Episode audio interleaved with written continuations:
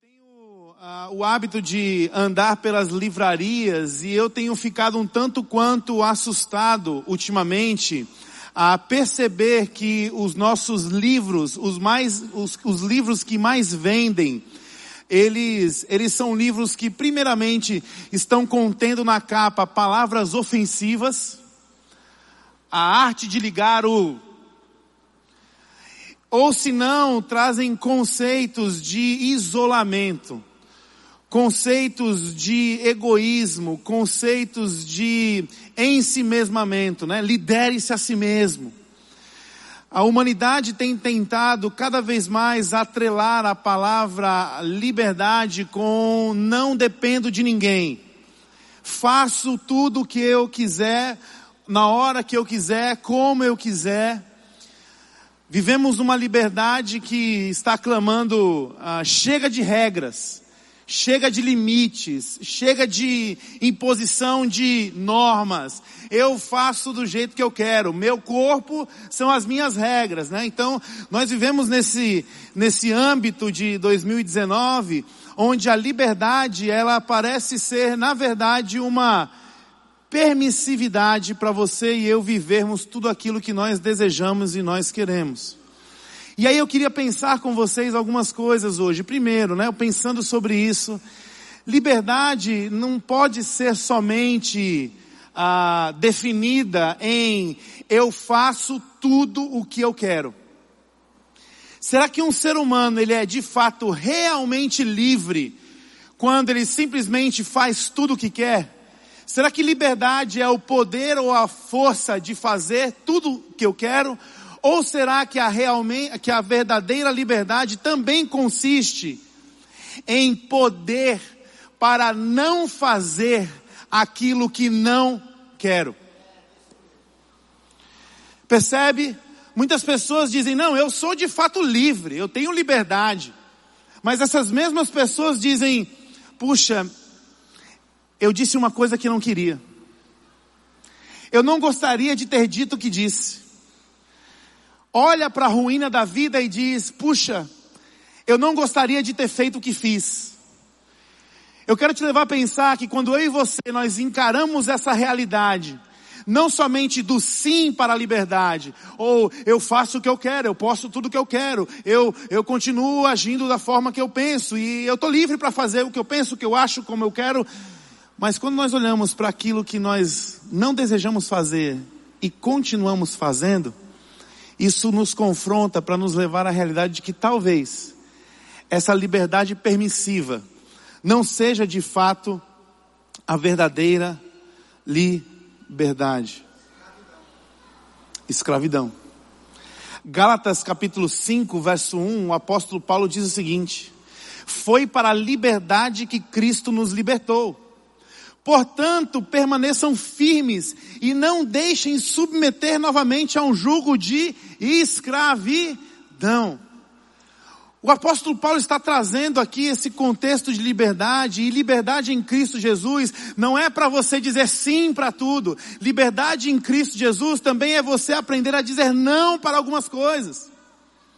A liberdade verdadeira em Cristo Jesus, ela não pode estar atrelada à escravidão. E aqui a palavra escravidão não se atrela somente à, à prisão, a alguém que não tem a sua liberdade física, não. A palavra escravidão, ela sempre estará ligada à palavra opressão.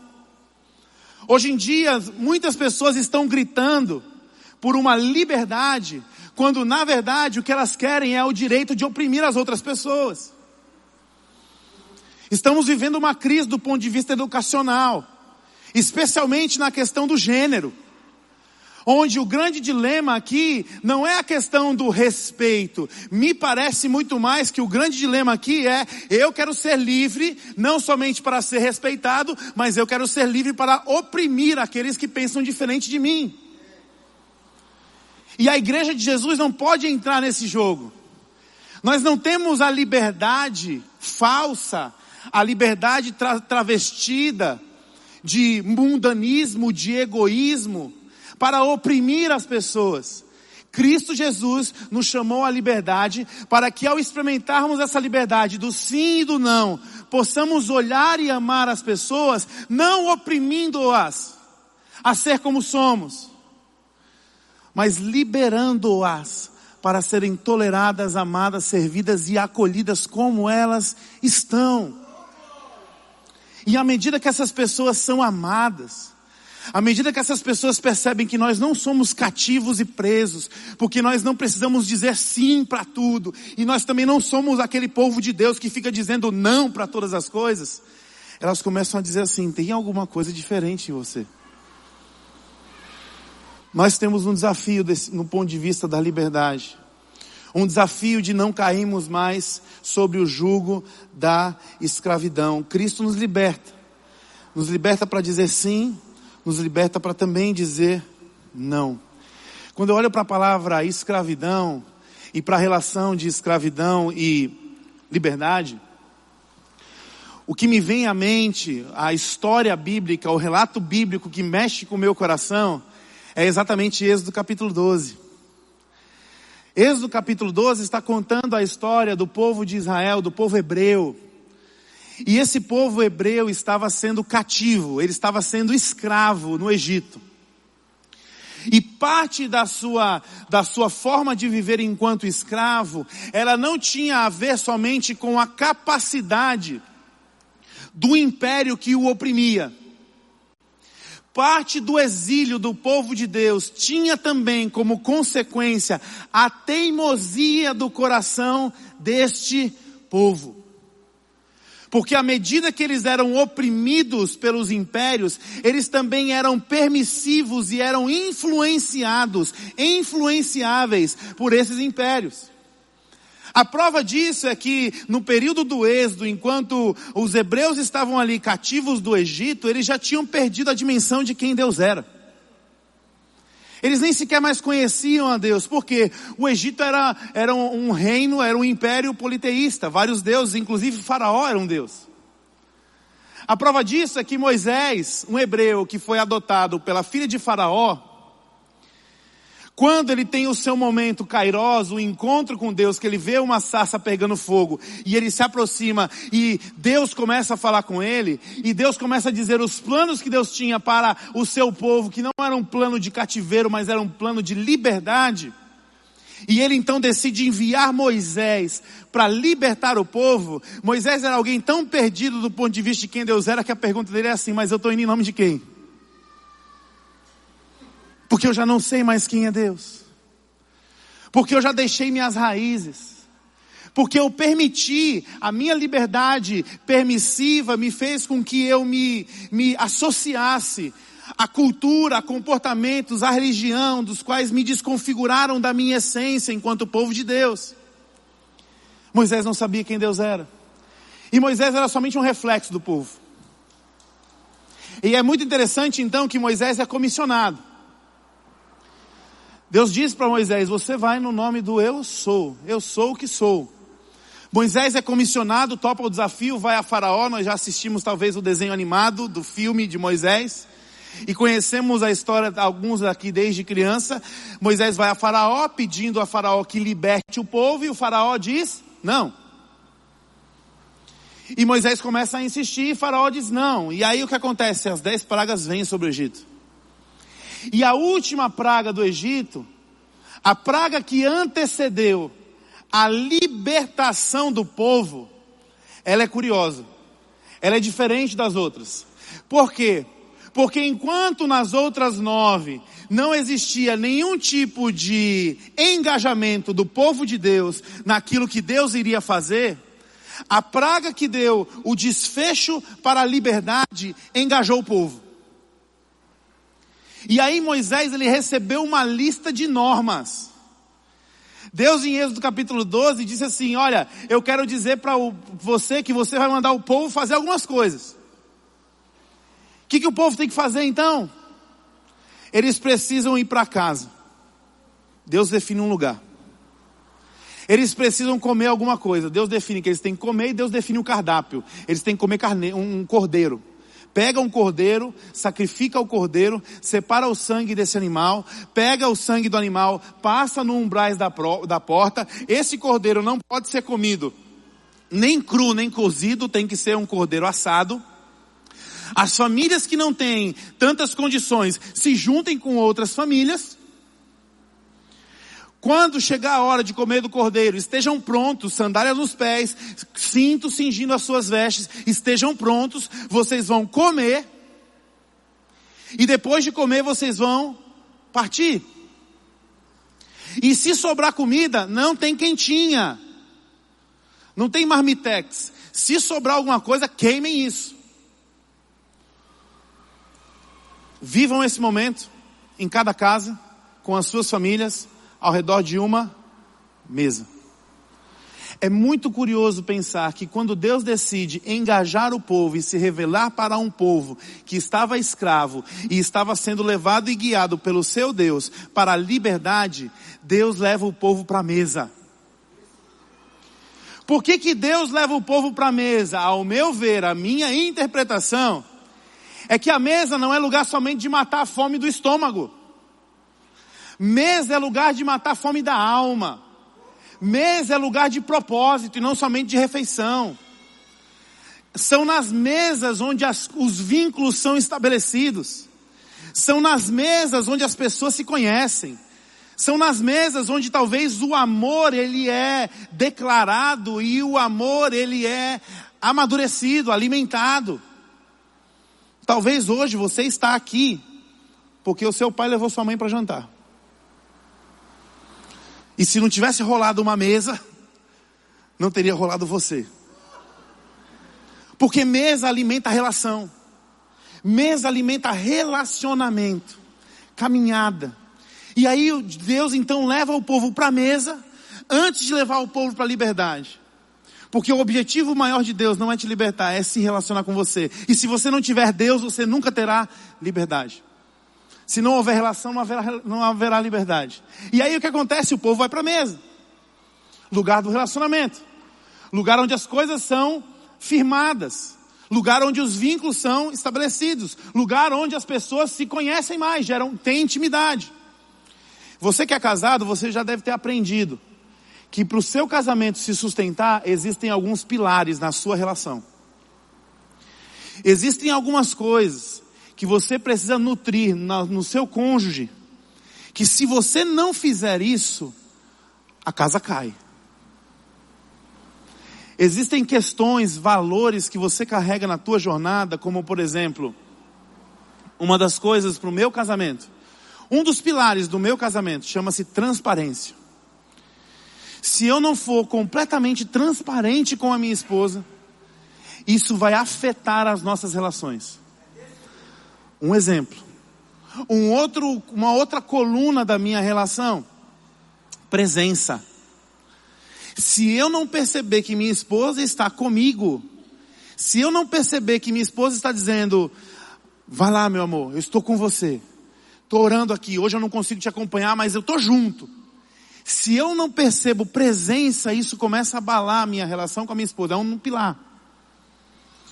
Quando Deus chama o povo para a mesa, para uma relação, Ele entrega para o povo uma lista de normas. O povo não estava indo para a mesa somente para ser livre do império egípcio. O povo estava indo para a mesa no êxodo para ser livre, para conhecer o seu Deus. E nessa relação, o que eles recebem na mesa de Moisés é uma lista de normas. E aí você pode pensar assim, mas Johan, que, que, que, do, que loucura é essa? Como é que um Deus me chama para a liberdade e ele me entrega uma lista de procedimentos e regras? Normas, procedimentos e regras não vão me levar para a liberdade. Aqui existe um princípio poderoso. O povo de Deus precisava aprender que a obediência antecede a liberdade. O povo de Deus precisava aprender que obedecer e li, obediência e liberdade não são faces opostas, não são conflituosas. No reino de Deus, a liberdade é uma dádiva de quem decidiu obedecer. Se você quer ser livre, você precisa aprender a obedecer. Se você quer ser livre, você precisa aprender que os limites, alguns limites, e especialmente os limites impostos na palavra de Deus, eles não estão lá para serem rompidos. Eles estão lá para nos ensinar a obedecer, conhecer a Deus e experimentar nele liberdade. Quando nós falamos sobre obediência, a gente tem uma ojeriza, quer me controlar quer me tolher, quer me segurar. Você sabia que as maiores escravidões que eu e você nós estamos vivendo hoje, elas são semeadas no celeiro da desobediência? Pensa um pouquinho. No que que você é preso hoje? Em alguns lugares, né, as pessoas é, perguntam assim: Oi, oh, tudo bom, tudo bem? Você senta num lugar, você está numa fila, puxa uma conversa, e aí daqui a pouco a pessoa diz assim, ah, eu, eu sou isso aqui, você trabalha em quê? Aí eu, eu digo, eu trabalho na igreja. Aí pessoa, algumas pessoas dizem assim, você é pastor? Dá um passo para trás e bota a mão na carteira. Calma. Sirva Jesus numa igreja local. Percebe que a finança, ela é um assunto extremamente delicado para nós? Percebe que nós estamos completamente presos em conceitos dizendo quanto é, qual é a cota, qual é o limite aqui. Quando Deus estabeleceu primícias no Velho Testamento, quando Deus estabeleceu dízimos e ofertas, você acha que Deus estava querendo te regular? Você acha que Deus estava querendo me regular? Você acha que Deus precisaria de nós para alguma coisa, Ele sendo Deus, dono de todo o ouro e toda a prata? Dono de todas as coisas? Deus não precisa de nós. Deus não precisa dos nossos recursos. E quando Deus estabelece que existe um princípio regulamentar, como as primícias e como os dízimos, o que Deus estava nos fazendo não era nos prendendo. Deus estava nos liberando, porque isso é medida para a gente aprender a administrar os nossos bens, administrar os nossos recursos. E por que, que a Bíblia nos ensina que quando nós roubamos a Deus ou deixamos de honrar a Deus com as nossas primícias, existe um devorador que vem e que leva tudo? É porque Deus solta um devorador para nos punir? Não. É porque nós estamos desperdiçando um princípio de obediência, não aprendemos a lidar com as nossas finanças, com os nossos recursos, e a tendência natural de quem não sabe administrar é perder tudo. Quantos de nós estamos amarrados e escravos nas nossas finanças, porque você acha que liberdade é dizer sim para todas as coisas? E aí você vai comprando, vai comprando, vai fazendo, vai fazendo, vai fazendo, e quando você vê, você está aprisionado porque você desobedeceu um princípio. Que tal falar do ponto de vista emocional? O que que Deus tem para nós? No quesito das nossas emoções, no quesito do, do, do cuidado da nossa psique, do nosso corpo. Quais são os princípios que Deus traz para nós? Nós olhamos e dizemos assim: um Deus que na Sua palavra espera que eu me guarde puro para me unir com uma só mulher, e que quando dentro de um ambiente de casamento, aí sim eu terei intimidade sexual, não, eu quero ser livre. Isso é uma norma que me regula, isso não é liberdade. Aí sabe o que acontece?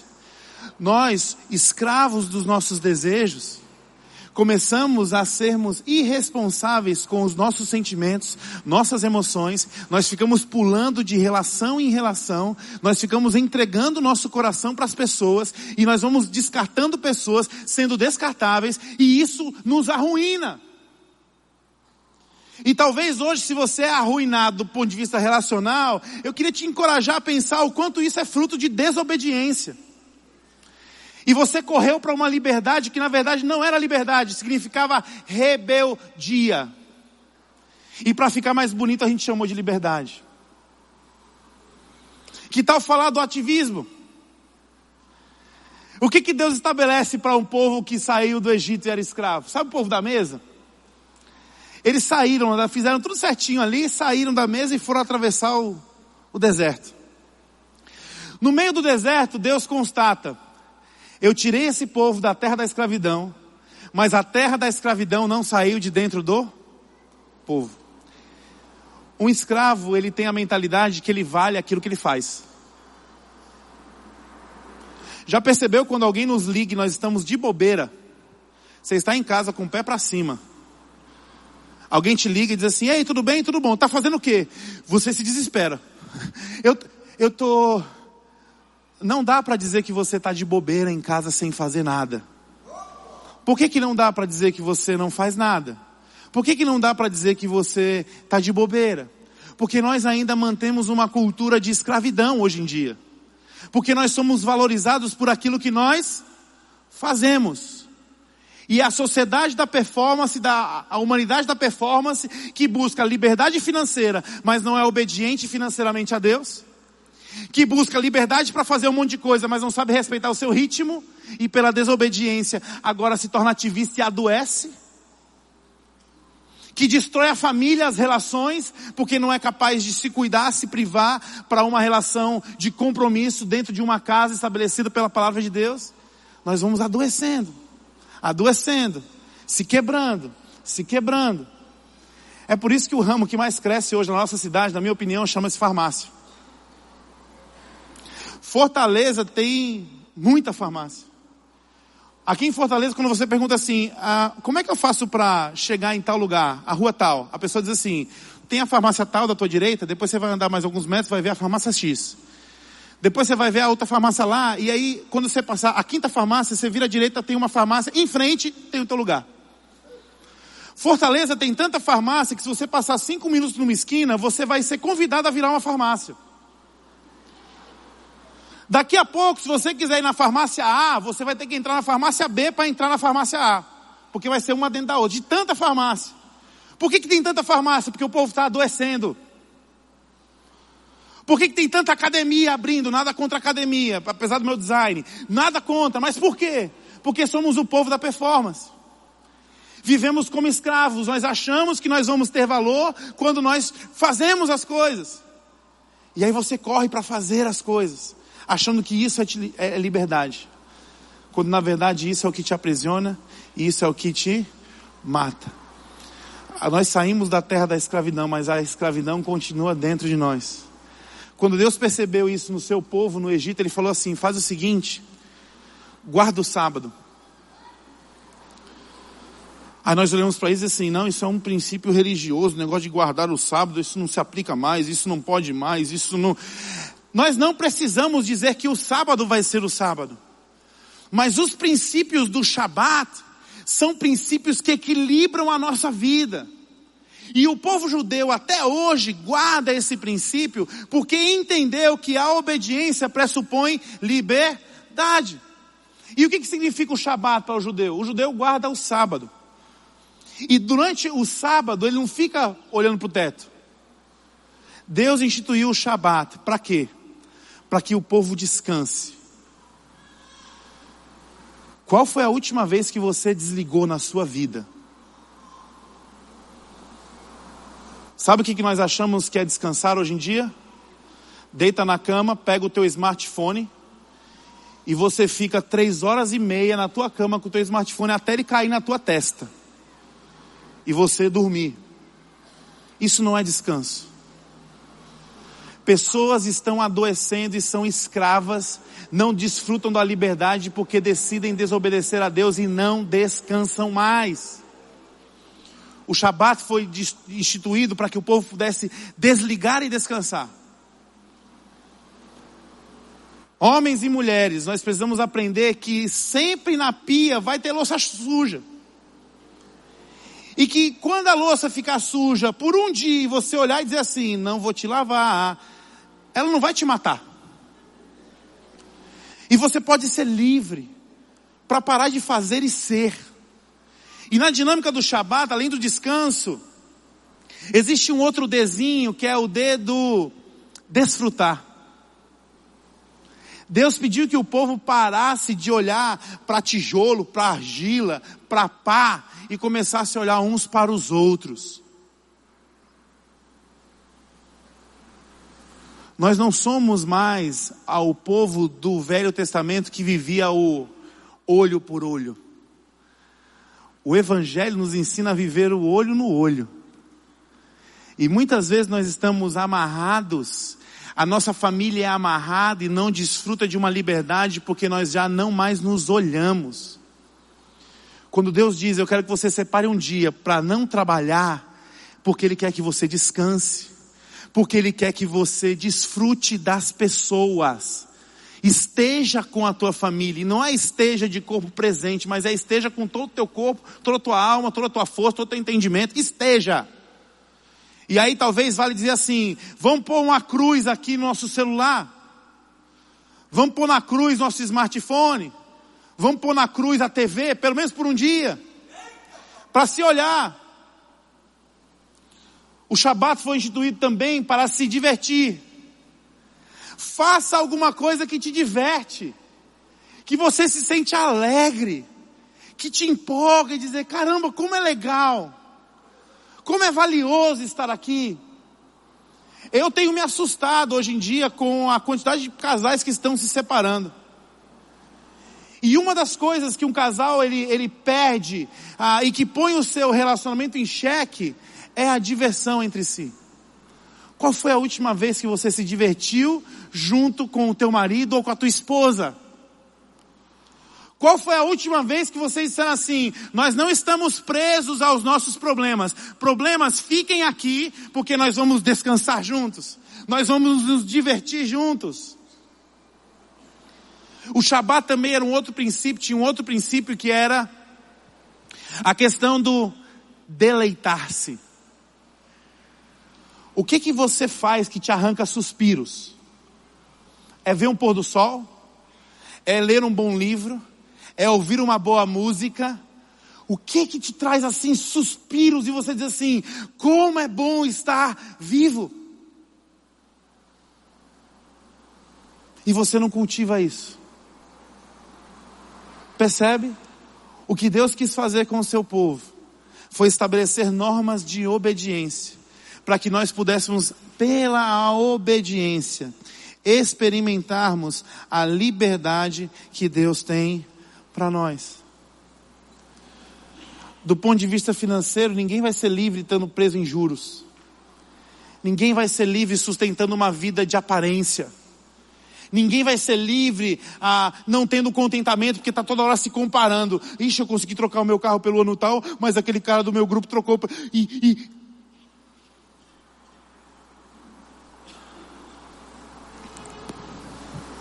Ninguém vai ser livre com dívidas. Quando Deus te dá a oportunidade de adorar a Ele com os teus dízimos e ofertas, Ele está te dando a oportunidade de você obedecer e ser equilibrado nas tuas finanças. Para quê? Para ser livre. Quando Deus pede do seu povo Shabat, Ele não está querendo que você fique preso a um princípio religioso frio e mecânico, não. Ele está te chamando à obediência para que você cultive o cuidado de si, o cuidado dos outros e a tua família e você possam ser de fato livres. O preço que Deus teve que pagar para que eu e você tivéssemos liberdade foi o preço mais alto que lhe custou para você experimentar a liberdade de dizer sim, a liberdade de dizer não, a liberdade do equilíbrio, isso custou a vida do próprio Senhor Jesus numa cruz. O sacrifício de Jesus numa cruz foi o que nos garantiu a possibilidade de deixarmos de ser aqueles rebeldes que não conheciam o seu Deus e agora sentar à mesa com o Deus encarnado e dizer: Eu quero aprender a obedecer. É por isso que Cristo, aleluia.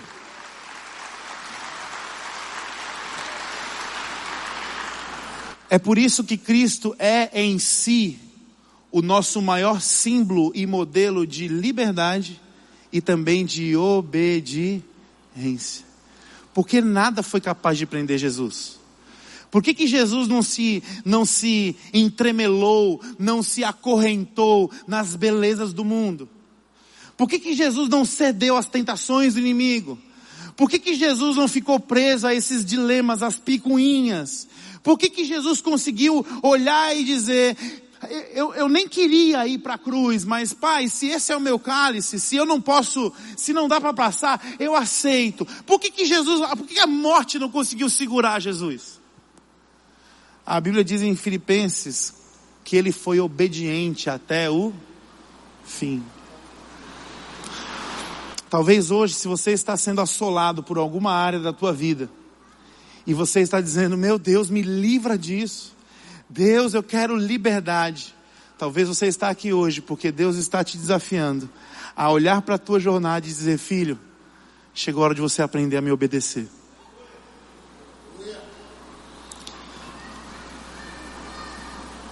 Para caminhar para o fim,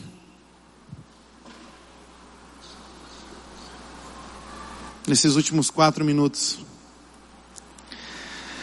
olhando para a história do Êxodo, que lindo, uma história de fé.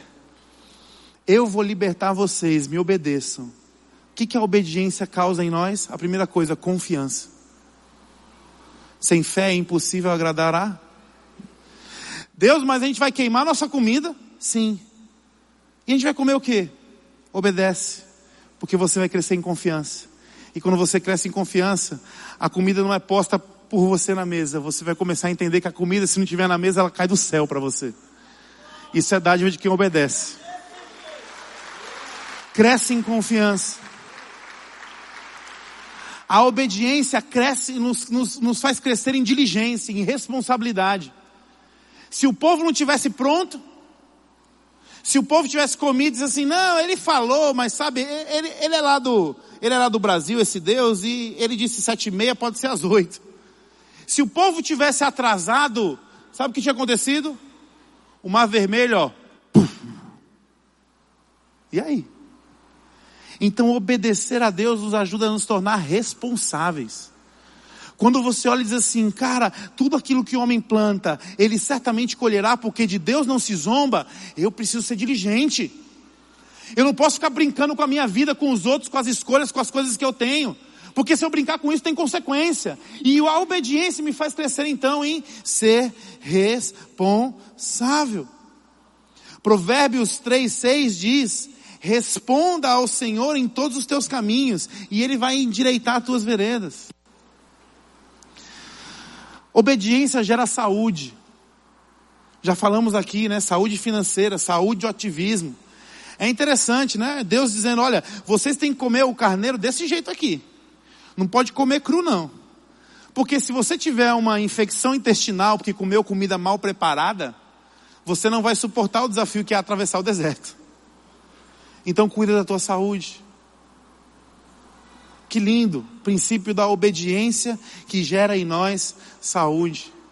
Existem algumas coisas alguns desafios, algumas questões na vida da humanidade, na minha e na sua vida, que elas são até coisas certas a serem feitas. Mas quando nós não discernimos que o que é certo não tem a ver somente com o que, mas também tem a ver com como e também tem a ver com quando.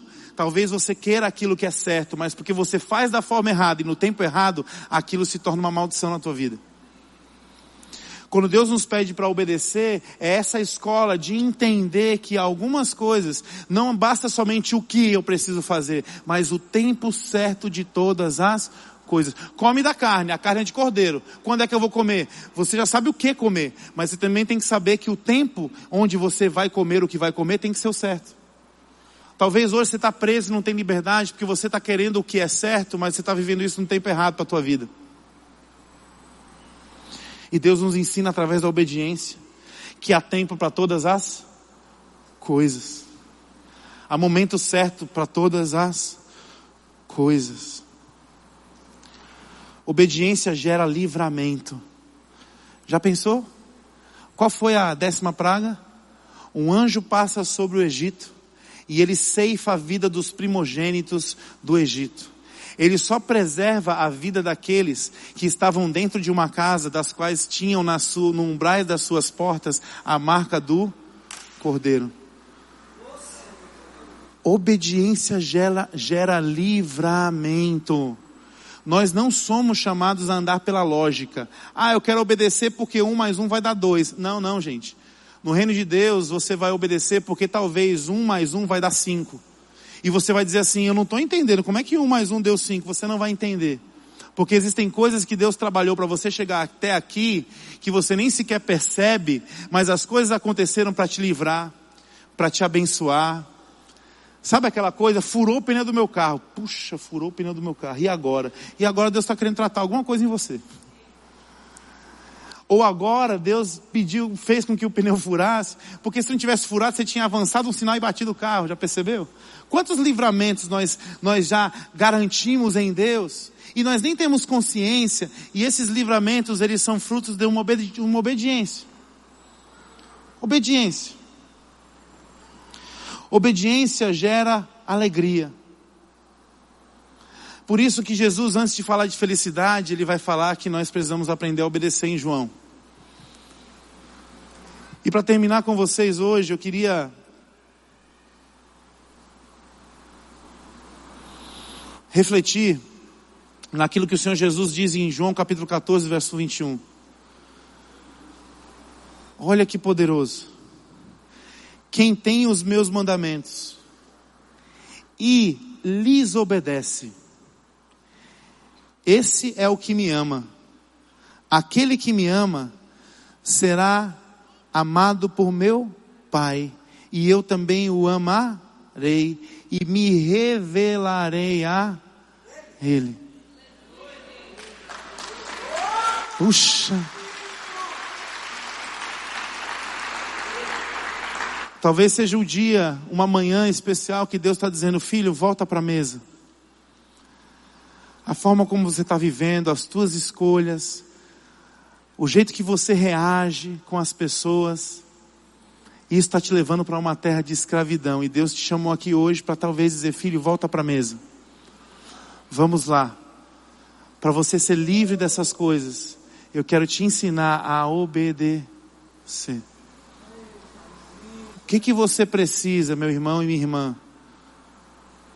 Considerar como obediência na tua vida, para que você seja livre? Quais são as coisas que Deus já te chamou a fazer, já te desafiou a fazer, e que você simplesmente, talvez na lida da vida, na correria da vida, simplesmente dando vazão aos teus desejos, você decidiu dizer: Eu vou servir a um Deus desconhecido mesmo.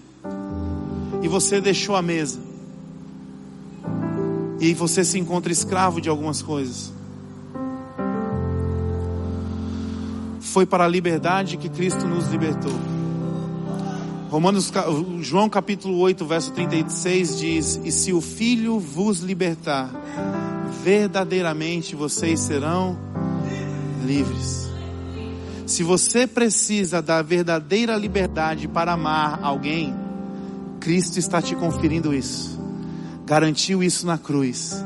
E essa liberdade é fruto daqueles que decidem olhar para Cristo e dizer: eu vou obedecer. Se você precisa de liberdade para perdoar as pessoas, se libertar do rancor, do, do, do, do orgulho, da amargura, Cristo garantiu na cruz do Calvário a liberdade para você olhar e dizer: os meus desejos, os meus traumas, as minhas feridas me acorrentam mas diante da cruz eu encontro um Cristo que foi humilhado e assolado, e da cruz ele orava dizendo: Perdoa-lhes, Pai, porque não sabem o que fazem.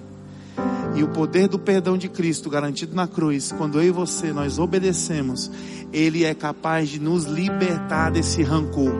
E você é capaz de olhar para quem te ofendeu e dizer: Você está livre. Você está perdoado.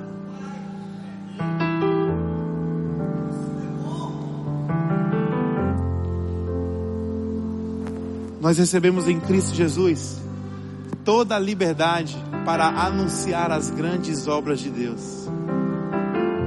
Mateus capítulo 28, foi-me dada toda a autoridade nos céus e na terra. Por isso vão. O que Cristo está dizendo é: porque foi-me dado toda a autoridade nos céus e na terra, vocês serão livres para anunciar para todo o povo as grandezas de Deus, as grandezas dos meus planos, as grandezas dos meus propósitos. Vocês são livres. Você precisa voltar para a mesa com o Senhor para quê hoje? Fecha os teus olhos, curva a tua cabeça.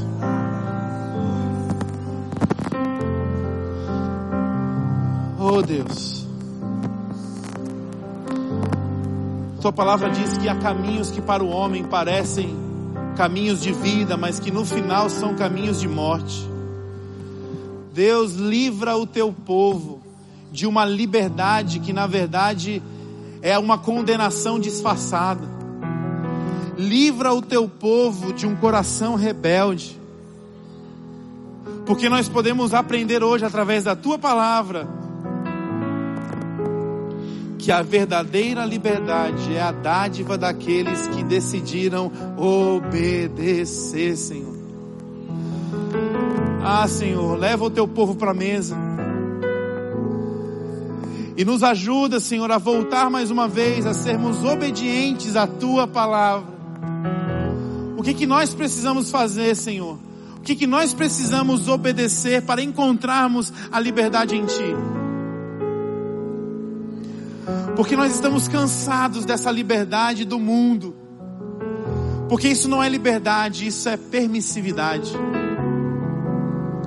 Porque enquanto a liberdade do mundo é se isole, a liberdade do Cristo é se comprometa. Enquanto a liberdade do mundo é quebre, aparte-se, a liberdade do Cristo é reconciliem-se.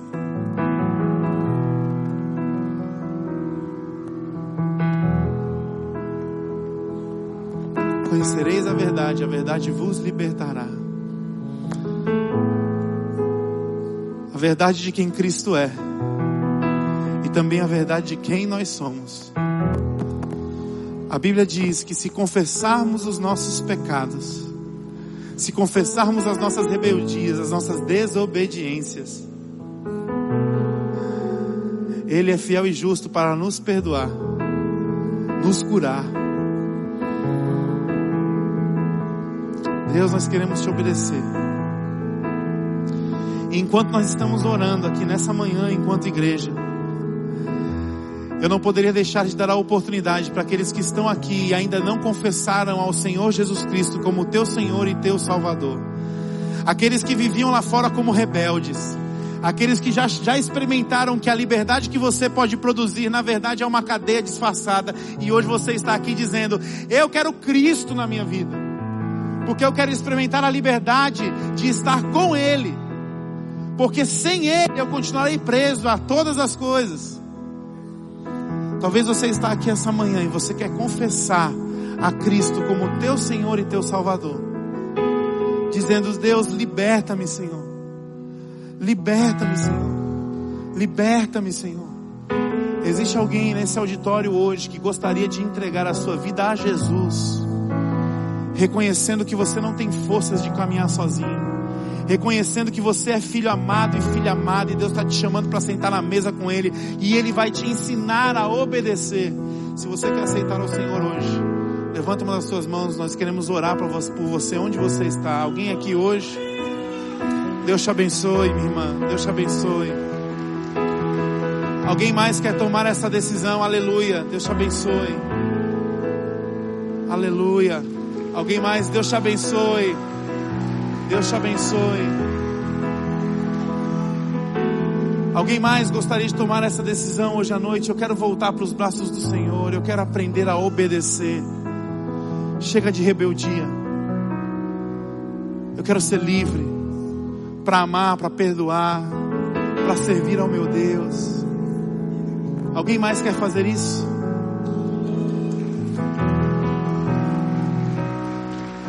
Aleluia. Talvez você está nesse auditório, o teu passado Os teus medos estão fazendo você se segurar na cadeira para não levantar a tua mão. Você está com vontade de fazer isso. Eu queria te ensinar um princípio poderoso. Pede ajuda para alguém, diz assim: Você pode pegar na minha mão e levantar comigo? Eu não estou conseguindo sozinho. Existe alguém ainda nessa condição que gostaria de se entregar a Deus hoje ainda? Você é livre para fazer isso. Você é livre. Aleluia. E eu gostaria de falar com aqueles que são filhos da casa. Talvez você está andando em princípio de desobediência e Deus usou dessa manhã para dizer: Filho, volta. Será que Deus tocou teu coração? Eu queria que você também ficasse com a mão levantada, levantasse a tua mão, ficasse de pé, melhor. Povo de Deus, fica de pé.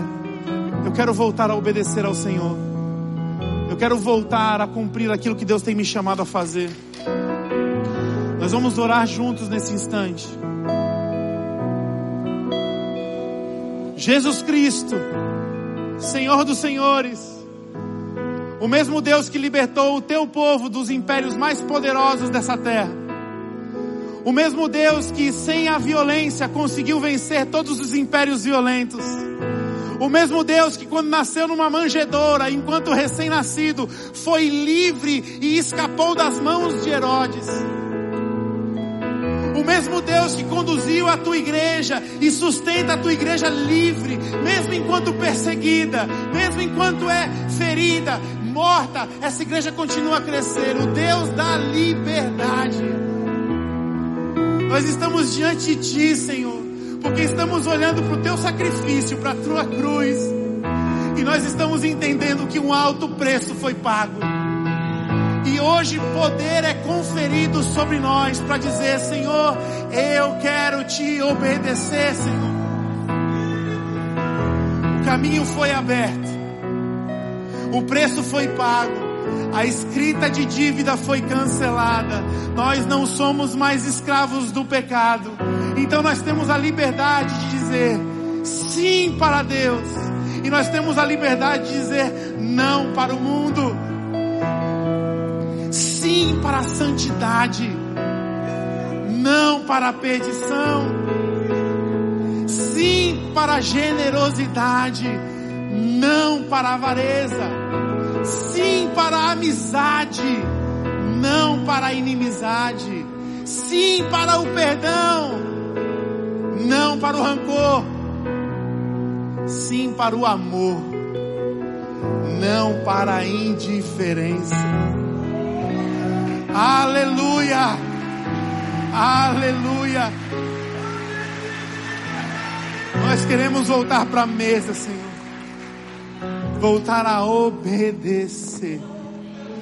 Ajuda o teu povo a ser livre à medida que depende do Senhor. Nos ajuda, Senhor. Nós estamos querendo isso essa manhã. Chega de amarras. Chega de correntes porque foi para a liberdade que Cristo nos libertou. Amém? Vamos adorar o Senhor juntos cantando essa música. Faz essa música a tua oração. Não sai agora não. Fica aqui conosco. Não entendo próprio